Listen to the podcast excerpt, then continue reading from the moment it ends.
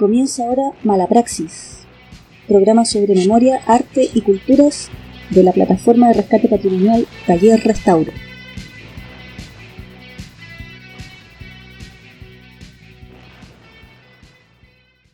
Muy bien, estamos ya al aire. Muy buenas noches. Bienvenidas nuevamente a nuestra conversación semanal sobre patrimonio. Soy Giselle Valenzuela Mujica y hoy estoy con Nicolás García Jorquera y Catalina Carballo Retamales. Somos restauradoras, formamos parte del equipo de Taller Restauro, plataforma de rescate patrimonial, y desde hace algunas semanas estamos también realizando Mala Praxis por la radio del Centro Cultural Manuel Rojas. Bienvenidos, ¿cómo están? Hola. Hola, todo bien acá. Habitualmente Nicolás y Catalina están en los controles, así haciendo que un pobre trabajo. haciendo lo que podamos hacer con las precarias condiciones y recursos que tenemos. Y ahora se nos ocurrió que eh, era una buena idea empezar a hablar en público de algunas atrocidades que se nos ocurren de vez en cuando y que conversamos cuando estamos fuera de cámara. Así que mm, vamos a ver cómo sale esto. Es una nueva experiencia. Sí, y esta, exper- bueno, esta experiencia es nueva para nosotros y al mismo tiempo habíamos estado bien detrás de cámara después del piloto, que fue una conversación que construimos lo- todos, los, todos quienes participamos en Taller Restauro, que somos nosotros tres, más Gustavo Reyes y, y Avilar Sáez, que en este momento están ahí siguiendo la transmisión, espero, desde sus hogares. Nosotros cinco constituimos Taller Restauro y este programa, Mala Praxis, lo hemos armado un poco entre nosotros desde lo que es Taller Restauro. Y Taller Restauro empezó, esto empezó con un Cercotec, ¿no, Giselle? Sí, salió en realidad como taller restauro probablemente tal. Fue una invención que se me ocurrió en algún momento por allá por el 2011, porque me pidieron unas ETT. Así que se me ocurrió ponerle un nombre y, y quedó así. Y después en el 2017 estábamos en, trabajando en una, en una obra, en la restauración de una iglesia, y postulamos un Cercotec y lo ganamos. Y ahí recién pudimos conformarnos como empresa y, y tuvimos la posibilidad de postular algunos, algunos proyectos ahí con, con las chicas, con Catalina, Carolina González y Soledad Barahona. Fuimos el, el- el equipo inicial de Taller Restauro en ese minuto. Sí, por ahí tuvimos, eh, bueno, la primera como peguita que nos salió formalmente como, como taller restauro, que fue en el, el Museo de Medicina, allá por, por Independencia. Eh, nos tocó hacer los embalajes, las cajas de conservación de, de varios frascos. Eran 170 y algo frascos, ¿cierto? Eh, la mayoría eran de esta botica jesuita de 1700, pero habían otros como bien bonitos también, que me acuerdo que venían de las salitreras, por ejemplo, habían del, del Van Buren, Sí. otros como de distintas procedencias, la mayoría de porcelana. Eh, eran bien bonitos, me acuerdo de, de unos que venían, no eran hechos aquí en, en Chile, no sé si te acuerdas, Gis, uno que venía como con el escudo nacional chileno y que en vez de huemul tenía como un caballito, como no sabían cómo eran huemules en esos años, pues entonces como que pintaron un caballito. Era como un caballo con cola de león, era un ser medio híbrido. Sí, con cola de león y el cóndor también era como un, un pájaro raro, pero era como entretenido igual. Así que ahí nos tocó eso. Algunos, bueno, tuvimos que hacer como una nueva catalogación porque tenían como algo hecho previamente, pero ahí tuvimos que eh, vaciar muchos de los frascos, algunos no se pudieron vaciar, eh, la mayoría tenían como eh, plantas medicinales, justo me acuerdo que estaban como bien apolilladas. Y eso, pues después cuando terminamos en este, en este proceso, empezamos con la postulación al proceso, al proyecto Fondar para el archivo de Roca. Ahí que la, la Gise con la Caro estuvieron trabajando anterior a que se formara Taller Restauro, ¿cierto? Y la Caro, bueno, ahí tenemos que hacerle la mención hon- honrosa, la mención especial, porque la Caro es la maestra en postulación Fondar. La Caro es muy seca, ya, ya sabe muy bien como esa, esa parte de la burocracia.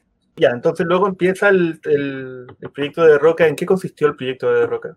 Uf, ese proyecto eh, había partido, habíamos hecho ya una parte antes y la idea con este fondar nuevo era como continuar y terminar de hacer esa, esa pega anterior. Y era básicamente inventariar el archivo completo, pero con criterios de conservación, porque se había hecho un inventario anteriormente, pero no, no había habido un, un, criterio tanto de conservación, se había tratado de hacer algunos, algunos embalajes de conservación, pero no, nos, no, no habíamos podido hacer todo lo que, lo que habíamos querido hacer. Así que nos dedicamos principalmente a inventariar de nuevo con estos criterios para hacerlo más completo. Y también hicimos algunos embalajes que, que, fueran de conservación, pero adecuados para los ejemplares más, más grandes y más delicados también, porque hay, hay varias revistas multitud ahí. Los ejemplares de, de, la revista Multitud que todavía están en el archivo son, son de un formato más grande y necesitaban su, su propio embalaje. Y, y eso, fuimos eh, describiendo características formales, su estado de conservación y dejamos definidos cuáles de ellos eh, necesitan desde nuestra perspectiva restauración, pensando en que la fundación en, un, en, algún futuro pueda realizar ese proyecto si es que le interesa. Yeah. Y tuvimos también un equipo de pasantes, re entretenido. De... Sí, ahí tuvimos la, la, participación de varias chiquillas, chiquillos. Sí, pues nosotros ahí, bueno, nos dividimos porque como es finalmente el archivo familiar, es una obra como bien extensa, entonces como por fines prácticos yo creo se dividió el trabajo como por, por autor. A mí me tocó Pablo Hijo, que igual estuvo entretenido porque de cierta forma como que estas cosas medias misticósmicas, como que hubo una conexión especial entre la, como la obra que nos tocaba ver acá, una yo encuentro, no sé. Eh, pero estuvo como entretenido.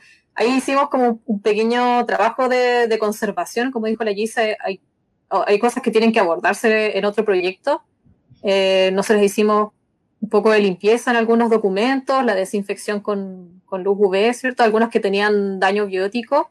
Y las carpetas de conservación también para estos que eran como de, de, de, de como de un tamaño distinto. Algunas fotografías también habían, tam, me acuerdo. Y eso, ahí tenemos como también una de estas notas aparte, no sé, como estas anécdotas como bien bonitas. Estábamos terminando también de, de foliar la, lo, todos los, los, manuscritos, ahí las carpetitas, poniéndole los stickers con el número y todo, que fue así un trabajo muy maratónico. Ah, creo que todo el equipo esa vez, ¿no? Estaba casi todo el equipo con las pasantes y todo. Eh, terminamos y ya estábamos muy contentas, así como, eh, terminamos, ya vamos a celebrar, a celebrar. Y cuando íbamos ya en camino a la casa de la Caro, que fue la que se entusiasmó ahí, puso la casa, nos quedaba bastante más cerca, eh, vimos que estaba quedando muy la caga, o sea, durante el día en realidad lo vimos, pero ya cuando salimos finalmente del trabajo ya era concretamente el fatídico, no, el maravilloso en realidad, eh, 18 de octubre, maravilloso 18 de octubre, donde estaba quedando así, pero la cagada en todo Santiago.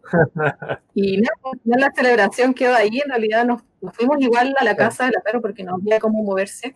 Y viendo cómo ardía Chile, pues fue maravilloso, fue una experiencia única e inolvidable. Terminó proceso del archivo y empezó el proceso país. Exactamente. Sí. Bueno, ahí quedó un, un, proyecto como en espera, por cierto, el otro proyecto que era del, del, Museo de Medicina, porque en realidad ni siquiera pudimos como... Tuvimos hartos problemas después de eso para, para terminar como incluso el proyecto del, del archivo en la casa de, de Roca. Ya. Sí, de hecho. ¿Y este, estos proyectos, eh, ustedes entraron con el proyecto ya empezado? O sea, ¿es un proyecto propio de TAI Restauro o es parte de, de, una iniciativa más amplia? ¿Era la necesidad del archivo de Roca de conservar sus piezas? ¿O era claro. está, está marcado en un proyecto más amplio?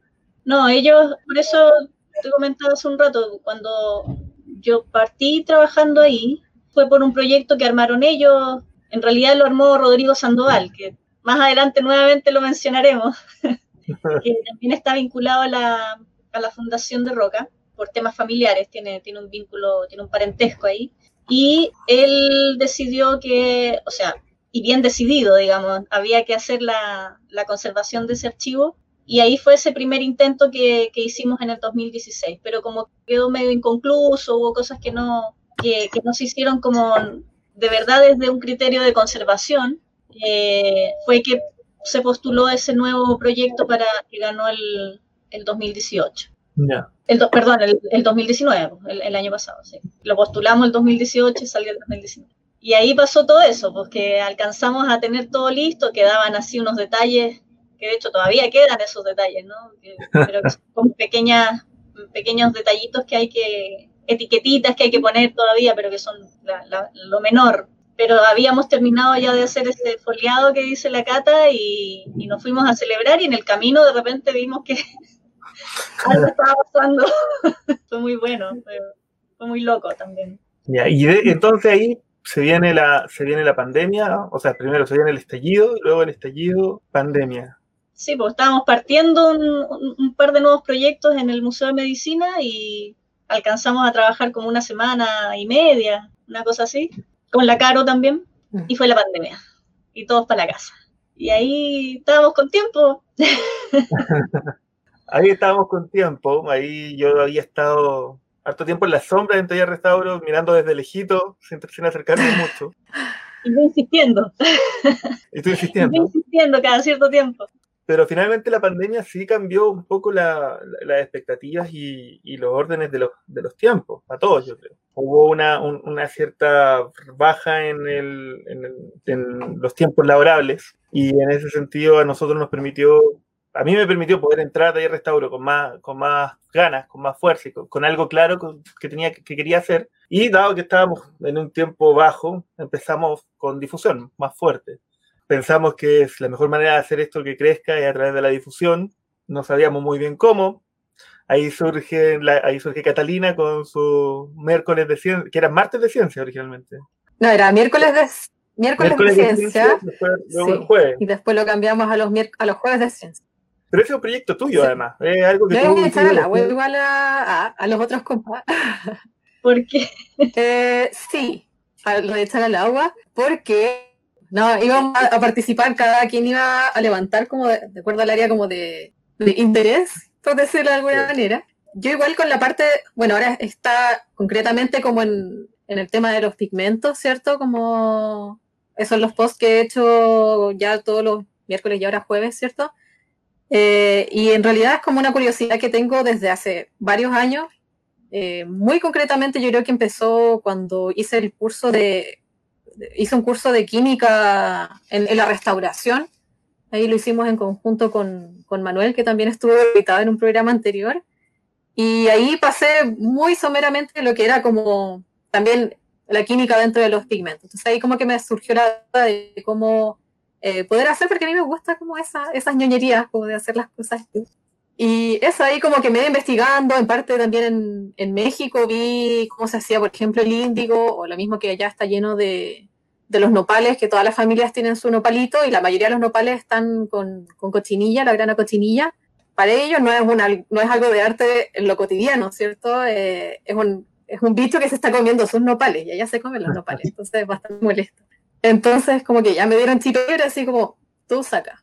Y como que empieza por ahí y ahora también, pues, en, en, la pandemia eh, a mí me agarró primero en, en, la casa de mi abuelita y que tiene como un jardín muy bonito y donde me di cuenta de que se podían sacar también muchas, muchas materias primas, según Zenini, que fue el primero que me dio como respuestas en cuanto a pigmentos más concretas. Así que como que por ahí empezó, yo creo que como tenía como esa posibilidad, justo el tiempo también, y los chiquillos también que me dijeron como, ya, vamos, dale. de con un día de ciencia. Así que eso va entretenido, según yo, no sé los demás. Eh, creo que hemos recibido buenas críticas en esa parte. Y tenemos que ir como avanzando. Igual pues ya se me ocurren hartas cosas para seguir haciendo, no solo de pigmentos, porque ciencia y arte es harto más que pigmento, pero por ahí podemos ir avanzando. ¿Y de dónde sale el, tema de, seguir las recetas de Senino Senini, de un químico medieval, de un artista medieval? ¿Y cuánto, ¿y cuánto lo sigues? O sea, igual ¿Tú lo usas de base y buscas ciencia moderna o es sigue a Zenini? No, o sea, en el, en el inicio, cuando empiezo como a, preguntar, porque, por ejemplo, yo desde la química, desde la práctica en, en laboratorio que tuve, como que uno entiende más o menos el proceso de hacer tintas, por ejemplo, como de extraer el colorante de una materia. Entonces esa parte yo decía, ya, eso ya lo tengo. Transforma en un polvo. Eso era lo que yo me cuestioné, ¿cómo puedo transformar esto en un polvo que sea mínimamente estable y que, que, se pueda usar con distintos métodos, porque si hago una tinta, no sé, por, por, una decocción en agua, no voy a poder usar esa tinta con óleo, por ejemplo, o va a ser mucho más difícil. Entonces, ahí como que yo decía, ya, tiene que haber alguna forma, por ejemplo, de precipitar estas sustancias colorantes para poder utilizarla con distintas técnicas. Ahora, por ejemplo, hasta ahora no he hecho ninguna pintar. Lo he dejado solo de pigmento, pero en algún momento vamos a pasar como a esa etapa, de ya empezar a hacer las, las pinturas, cómo hacer acuarelas, cómo hacer témpera, cómo hacer óleo, y ver cómo reaccionan también, pues no creo que todas reaccionen de la misma manera. De hecho, Senini te dice también, incluso en el libro, este sirve para esto, no esto. Ah. Pero experimentación no. Bueno, surgimos entonces con los miércoles de ciencia, y hoy día son los jueves de ciencia. Teníamos planeado una serie de videos de cada uno de los integrantes de Taller Restauro hablando de eh, un poco de su área de expertise y también hago mea culpa de que eso se cortó en mi nivel, pero bueno, son cosas que pasan. Y también empezamos con eh, eh, la, la, otra forma que se nos ocurrió fue grabarnos a nosotros, las conversaciones que tenemos y que hemos mantenido desde el principio, desde antes de que existiera Taller Restauro incluso, sobre nuestros pensamientos, nuestras filosofías, nuestros deseos para con la profesión de la conservación y restauración. y en eso decidimos que ya estábamos alargando mucho el tema de que teníamos que hacer una difusión que nos mostrara un poquito más a nosotros y decidimos grabar una de estas conversaciones, que fue el piloto de Mala Praxis, que lo pueden encontrar ahí en Spotify, y que a mí me encantó, me encantó el formato, me encantó el poder conversar sin cara, todo esto es nuevo. Y me, me, encantó poder conversar con gente que, si bien no estamos de acuerdo en todos los temas, sí tenemos posturas bastante similares. Eh, y de ahí empezamos a ver a qué más podríamos incluir en estas conversaciones. Al final, muchas de las cosas nosotros ya las tenemos claras o al menos conocemos las posiciones de los otros. Por tanto, nos pareció interesante poder invitar gente nueva. Y ahí partimos con, el, con los ciclos de entrevistas. ¿Cómo fue usted el tema del, de, ese, de, ese, piloto, de ese primer, de ese, de ese primer mala praxis? O sea, yo sentí que por un lado se, es como que el tiempo se hiciera corto, ¿no? Como que dan ganas de decir un montón de otras cosas, como que se quedan cosas en el tintero. Eh, en mi caso me quedo muchas veces con la sensación de que hay cosas que, que más o menos intuyo, que, que, hay cosas que me parecen, pero que todavía no sé cómo elaborar bien y después de un tiempo digo, ah, esto debería haberlo dicho de esta manera. como, pero en general la sensación que me queda es esto que, que dices tú, ¿no? Como que hay eh, una serie de, cuestionamientos y de temas y de, temáticas en general, ¿no? Que, siempre las hablamos, que las hablamos cuando estamos trabajando con los compañeros, que las hablamos con nuestros maestros, con nuestros profes, eh, y que después cuando te encuentras como con lo que está establecido, pareciera que no hubiera relación, ¿no? Y tú dices, a ver, ¿cómo, cómo es esto? Si yo, yo tengo esta percepción, la mayoría de la gente con la que me muevo también, y sin embargo después te encuentras con cuerpos teóricos que pareciera que te dicen otras cosas, ¿no? Eh, muchas cosas que están obsoletas, muchas cosas que pareciera que son muy estrictas, que son muy correctas, pero que después cuando estás trabajando no se hacen y que si reclamas te dicen que eres purista, pero si después tú las haces y no las haces como dicen los manuales, se rasgan vestiduras, ¿no?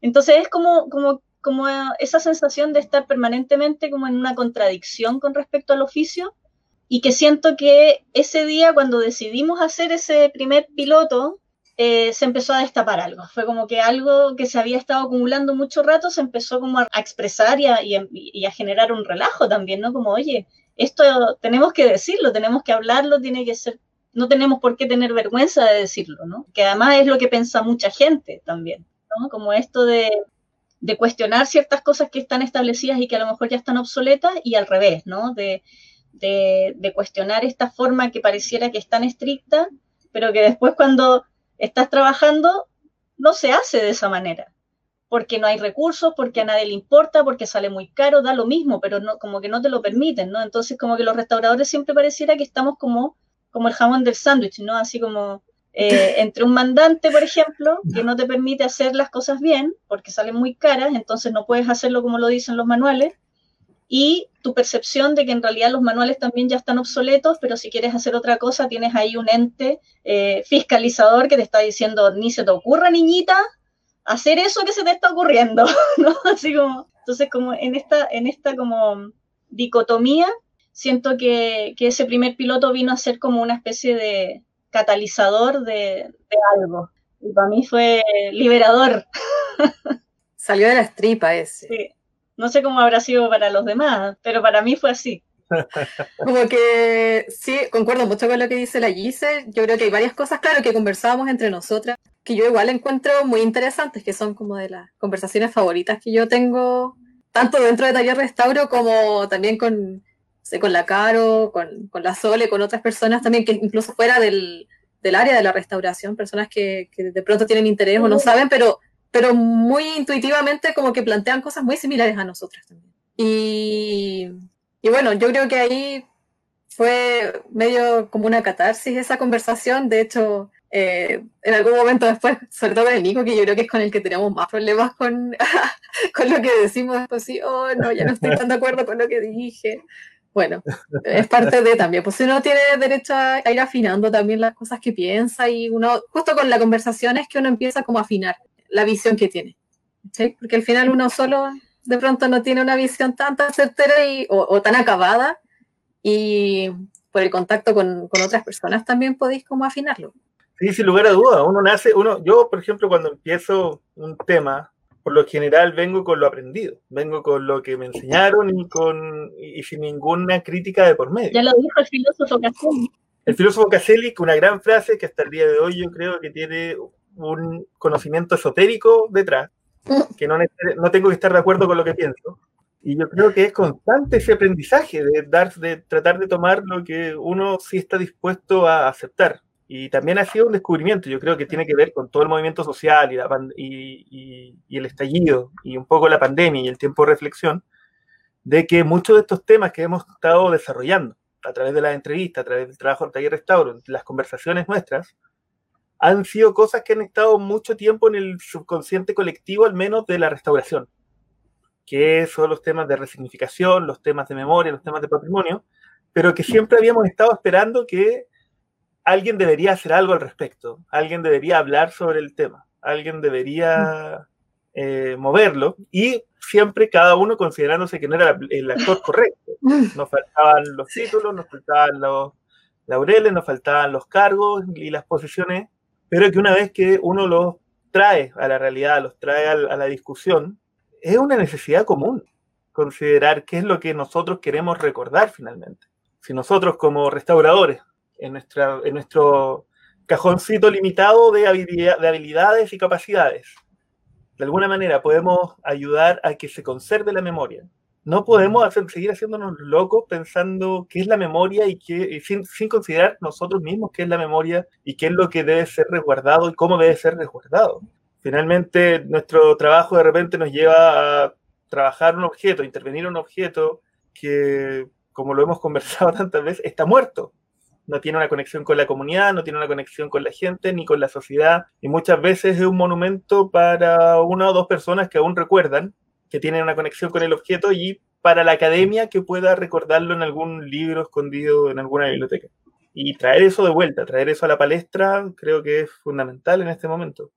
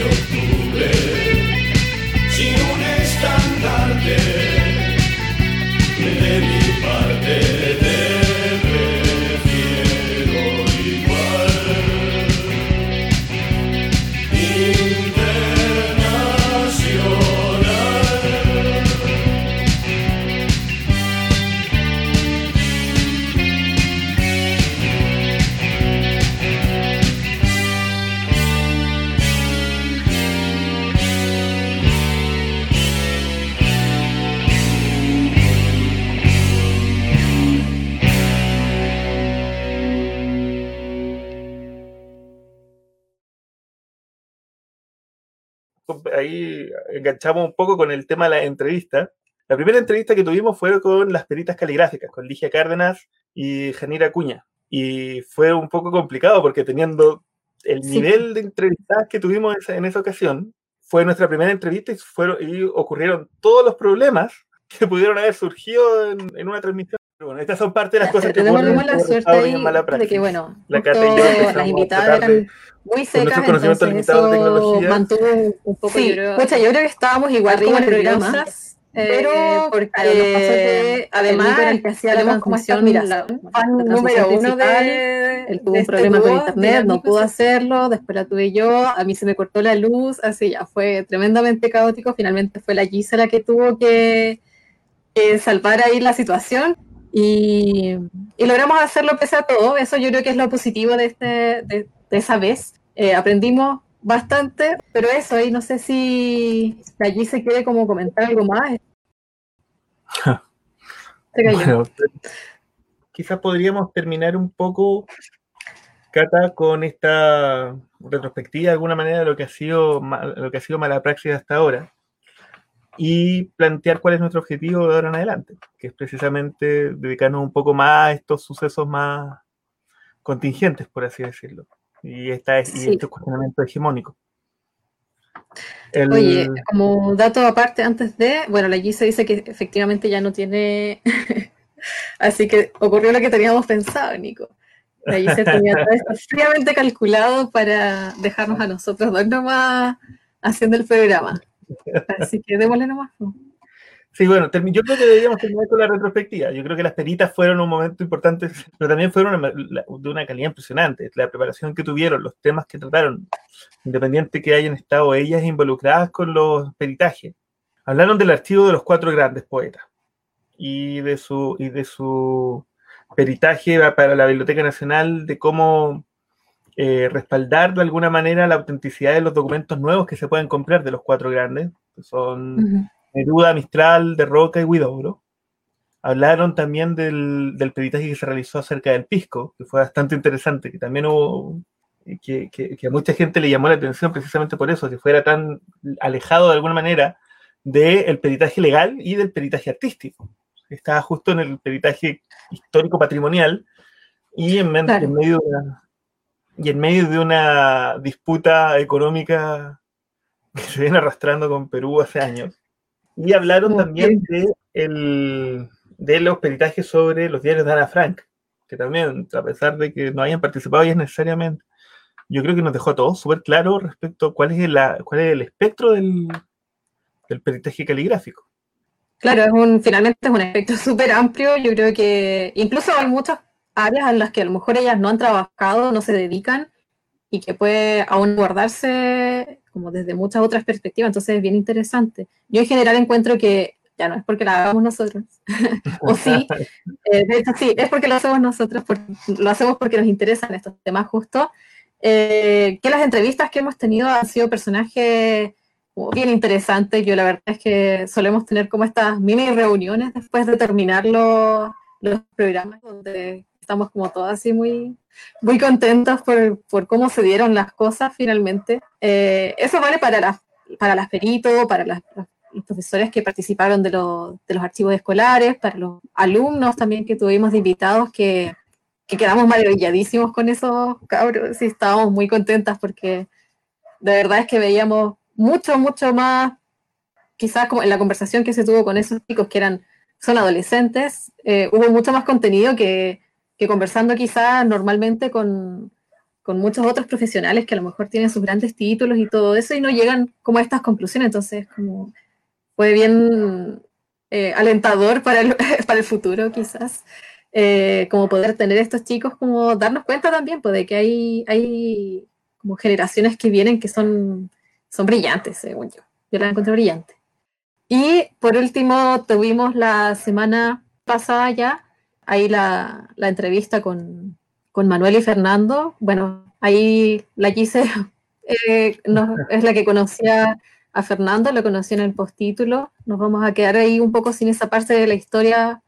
Bueno, más o menos lo, presentó esa, en ese programa, ¿cierto? Y con Manuel también, que es como, bueno, al que me ha formado a mí eh, como en el área de la restauración, así que cualquier error, ya, yo lo culpo a él. me corro ahí siempre ya no mentira. Pero que finalmente son personas que nos han guiado también en, en, que podamos desarrollarnos de esta manera. Yo creo que la, el rol formador tiene justo esto, o sea, te puede hacer cuestionar cosas o te puede enseñar solamente a tratar los objetos como objetos y no, no cuestionar nada más. Sí, yo creo que eso es como la, lo valioso de todas estas entrevistas que hemos tenido, que hemos podido darle como este tipo de valoración, que va más allá de, una valoración por el material por el que esté hecho o por lo, la, como la historia oficial, si se le puede decir de alguna manera, sino como, como la valoración desde lo popular, como la valoración desde abajo, digamos. Que para nosotros, yo creo como taller, taller restauro es lo que prima finalmente, como el, valor de la comunidad, de lo popular, de la, del sentimiento como no tan elitista.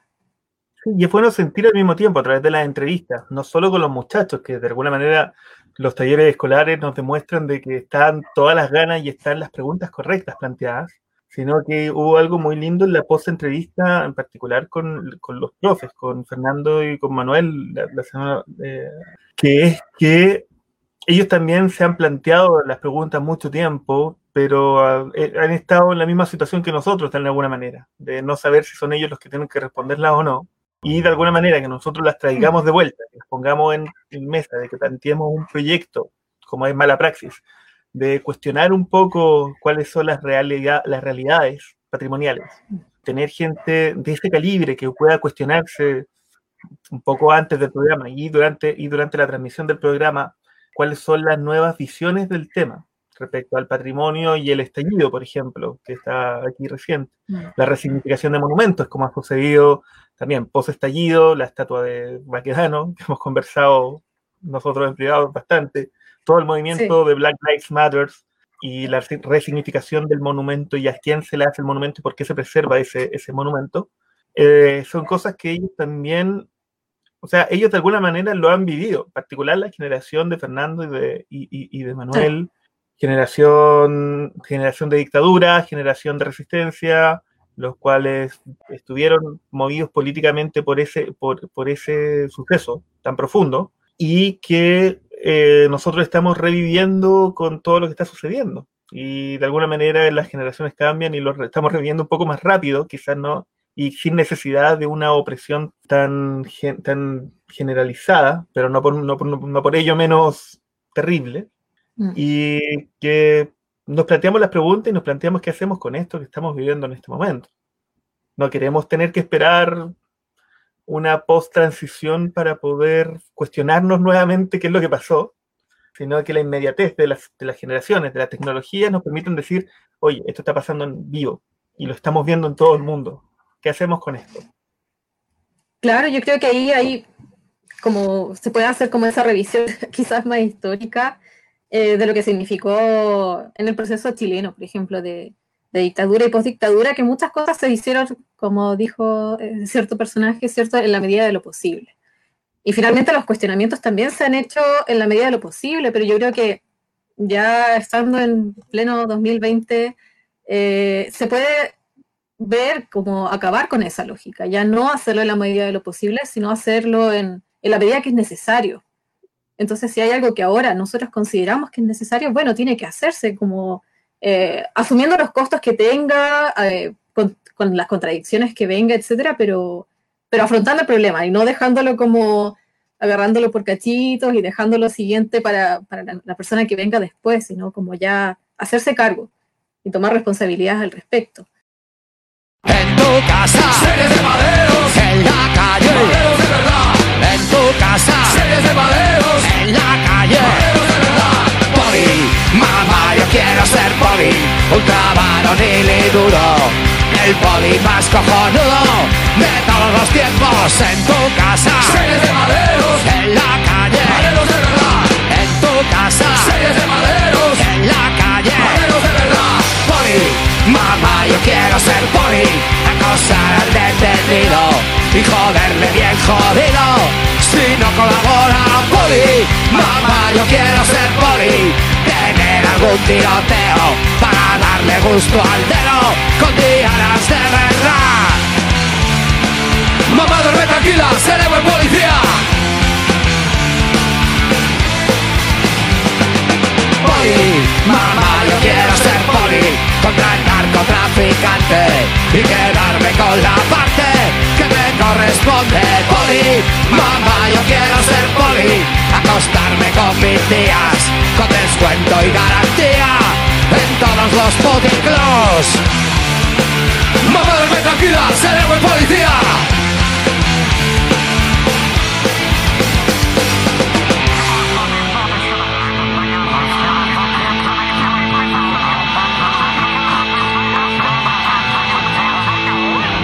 aceptar el soborno sin comerme la cabeza, sacarme un sobresueldo de matón de discoteca, alquilar feliz porno para ver con los colegas, tener una familia y un chalecito en la sierra.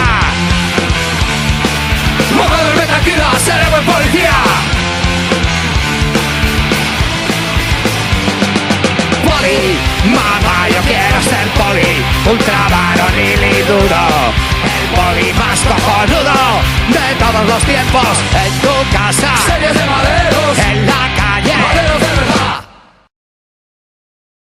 Justo lo que queríamos ver de nuestro tema de hoy, eh, que tiene que ver con esto que estábamos diciendo recién, que tiene que ver con esta reciente adjudicación, no sabemos de quién, o sea, no sabemos quién, quién se adjudicó esto, pero que se aprobó por lo menos la restauración al monumento de carabineros. ¿Cierto? Mártires Eh, ahí yo tengo la- de los mártires de carabineros.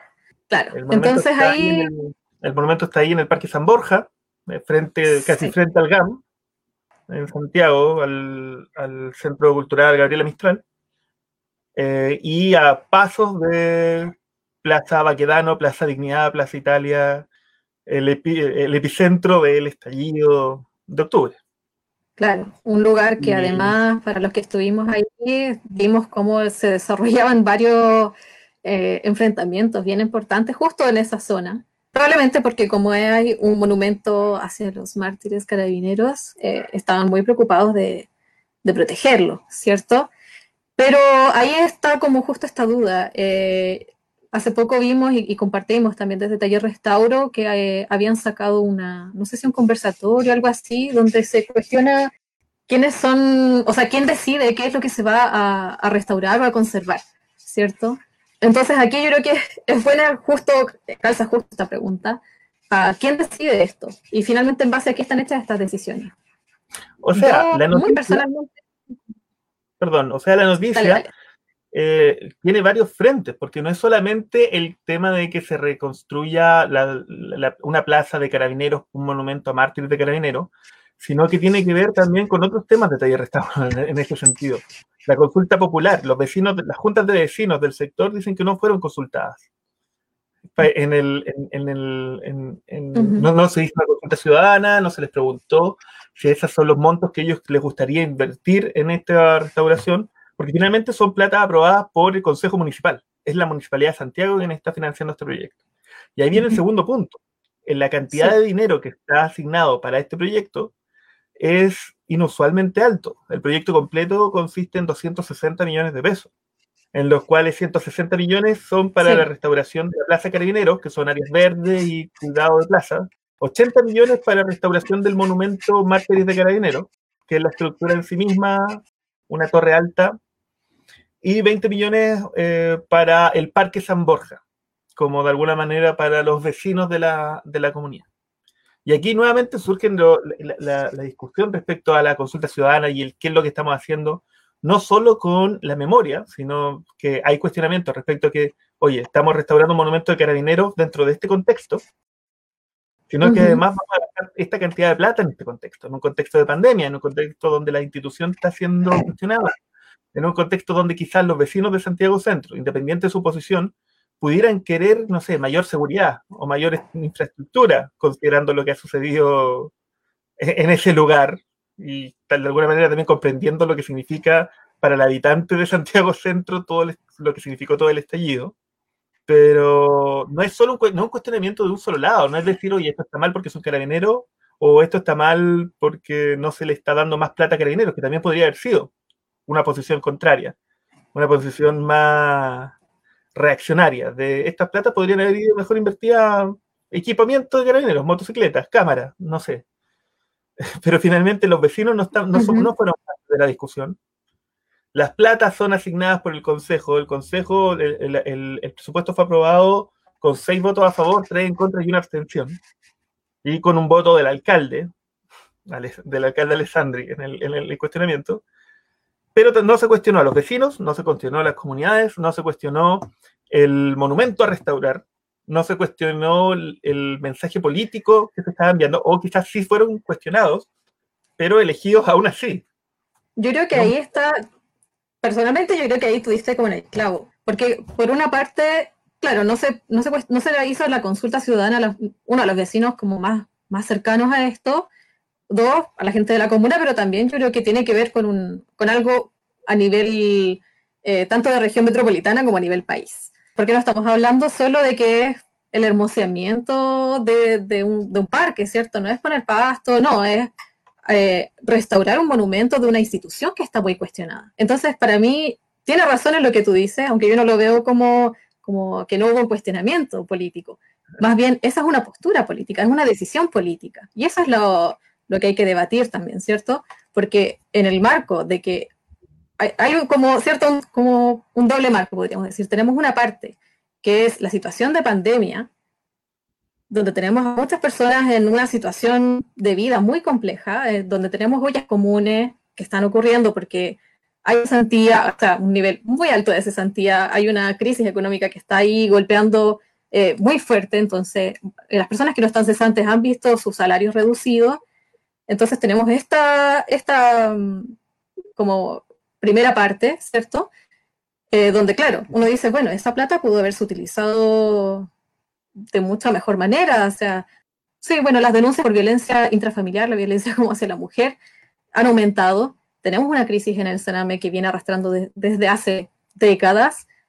Eh, entonces, bueno, la decisión política fue, vamos a poner este dinero para esto, ¿cierto? No fue, vamos a, no, no es solo la consulta ciudadana, sino que es, ¿cuál es cuáles son los propósitos finalmente que tienen, cuáles son las instituciones que ellos quieren ensalzar, quiénes son los personajes que para ellos valen. No son los 400 mutilados oculares que, han, que fueron resultado de la represión de estos mártires que se quiere restaurar. Sí. Entonces ahí claramente hay una forma política de instaurar cierto un, una imagen, ¿cierto? Se, intenta poner una jerarquía dentro de, de, de esta sociedad, ¿cierto? Mantener la forma eh, de la sociedad actual que está además siendo cuestionada desde el 18 de octubre. Entonces eso es como lo, muy cuestionable, encuentro yo. Sí, sin lugar a dudas. Y al mismo tiempo, y, y, y, reconociendo, sin lugar a dudas, que es mucho menor en comparación a todo el trasfondo político y a todo el trasfondo cultural que una restauración así conlleva, también hay un tema matérico, hay un tema como más técnico profesional, en alguna manera, que es desde la restauración. ¿Qué tipo de restauración se va a intervenir para un, para un monumento que es bastante alta la probabilidad de que vuelva a ser atacado, precisamente por todo este contexto? Se le va a dar una mano de pintura como se le dio a la estatua de Baquedano que se realizó, a pesar de que tenía todas las autorizaciones necesarias, se realizó una intervención que es bien cuestionable desde lo técnico, que fue repintar y recubrir uh -huh. y tapar sin ninguna otra finalidad más que ese hermoseamiento del cual hablas tú, que es muy común en, en el tema municipal. Sí. Lamentablemente, que yo también lo, he trabajado con algo de estatuaria pública y son capas y capas y capas de pintura, una solapando la otra por, una, por un fin estético más que la preservación del objeto. Por tanto, este, este objeto en particular va a ser solamente repintado y ese es el propósito, o limpiado y luego dejado, la, está siendo preparado el monumento para que sea vandalizado nuevamente. Esa, ese es el propósito de la, de la intervención. Claro, va a gastar 260 millones, es como si lo van a volver a vandalizar, uno dice, no sé. O esto como le gusta echarle la culpa siempre a la... eso, eso es lo que tiene que ver justo con cuando hay una desconexión entre los proyectos que se proponen y la comunidad, ¿cierto? Ese, ese es el tema. Porque incluso cuando salió esta noticia, que no sé si salió ayer o antes de ayer que, que la estuvimos El viendo, miércoles, 26. eh, el miércoles, eh, los comentarios que yo vi de las personas que compartían esto, no restauradores, porque personas X también, ¿cierto? No, no necesariamente del gremio de la restauración, era, Bueno, esto lo vamos a ir a, a destruir al día siguiente, o sea, porque es justamente una, una institución cuestionada por lo que representa. Desde mucho antes encuentro yo, pero ahora, desde el 18 de octubre, Sí. además viene a, a cuestionarse de una manera mucho, mucho más potente. Entonces, es un dinero finalmente que, no sé, ahí a lo es malversación de fondos derechamente o qué, pero No, es un gasto, yo creo que es un gasto calculado, es un gasto para poder decir luego, que es lo que conversábamos la semana pasada con Fernando García. Muchas veces los daños contra el patrimonio hoy en día tienen un valor pecuniario. Es cuánto cuesta mantenerlas, cuánto cuesta arreglarlas, cuánto cuesta, cuánto cuesta construir, eh, realizarlas, y por tanto la pena por la intervención, por la vandalización, etcétera, etcétera, tiene que ver con los dineros invertidos. Y esta manera, meterle plata a un monumento, y que a mi parecer, no sé si con estos 80 millones para el proyecto, se puede conseguir un proyecto que de verdad busque detener el deterioro de una pieza. Creo que es posible, se realizó en parte con el Colegio de Arquitectos, que también está en ese sector, que se aplicaron en la fachada eh, productos anti-graffiti, pensando en que el lugar está en un, que, le- Mm. que edificio está en un lugar céntrico y de que está afecto a ese tipo de intervenciones, se aplicó un presupuesto especial para poder protegerlo desde lo que a veces desde restauración se conoce como intervención humana, factor humano de deterioro, que tiene que ver con que el ser humano a veces daña más del, del- el, el patrimonio, el objeto patrimonial que, que, otra- que otras alternativas como el clima o lo que sea. Siento que no hay, una no hay intención tampoco de protegerlo, no hay una intención real de hacer una intervención que sea duradera y teniendo en mente el mejor resultado para el objeto. Incluso como ya, como desde Carabineros de Chile, queriendo preservar el monumento a sus mártires y dándole toda la importancia que deberían tener que darle la misma institución, la, la distribución de plata no me cansa. Es mucha para hacer un trabajo de hermosamiento, es muy poca para hacer un trabajo profundo. Es un lugar extraño que intervenir, sobre todo en esta instancia, cuando se está levantando la cuarentena, cuando las protestas están volviendo a aparecer, cuando siguen, cuando siguen habiendo cuando están re- reiniciándose las manifestaciones en Plaza Dignidad, suena más a un desafío que a una verdadera intervención de hermosamiento. Y ahí es donde estamos usando el patrimonio como arma. Mm. Bueno, eso así como muy, muy acordado, pero sí, o sea, cuando se hacen los, los presupuestos para, para conservación o, restauración de patrimonio que sea público, nadie nunca quiere pagarte eh, como el antigraffiti, nunca nadie quiere pagarlo. Prefieren otras opciones, pues, entonces, bueno. Oye, tenemos un par de, de comentarios acá que está, bueno, bueno, unas de la Gise que se, que se nos cayó. Eh, dice, sería interesante que desde el mundo de la protección de patrimonio, el gremio, CNCR, CMN, se pronunciaran al respecto. Eh, claro, yo creo que justo lo que estábamos diciendo, que ya quizás pasó el tiempo ya de las medias tintas y que uno tiene que posicionarse ya. O sea, esto es eh, como gremio, o sea, ay, me, es que a mí me carga la palabra gremio, pero, pero sí, pues como gremio yo creo que hay un momento en que uno tiene que empezar a cuestionar las cosas y tomar decisiones, o sea, decir, bueno, esto está más o menos correcto, esto no, como hay cosas que sí se pueden definir. Hay cosas que a lo mejor pueden quedar a criterio, pero en general hay cosas que uno puede definir como eh, para dar una, no sé, un puntapié a, la discusión o, por último, justo si no tienes algo claro, intentar llevar a cabo estas discusiones. Sí, y sobre todo cuando existen antecedentes suficientemente apolíticos o neutrales para oponerse a una, intervención como esta. No es solamente porque sea carabineros, que en parte lo es. No es solamente porque no la comunidad no esté involucrada, aunque en parte lo es.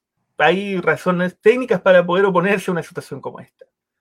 No tiene que ver con un color político necesariamente, aunque en, en- en opinión de Taller Restauro sí debería haber, sí debería ser una reacción política, o una, una- incluso una posición ética, pero que finalmente, al menos en casos como, el, como este, no, no es tan así. También tenemos el comentario de Rebel Simón. Empecemos a erradicar de nuestro vocabulario técnico vandalización. Es netamente una intervención ciudadana.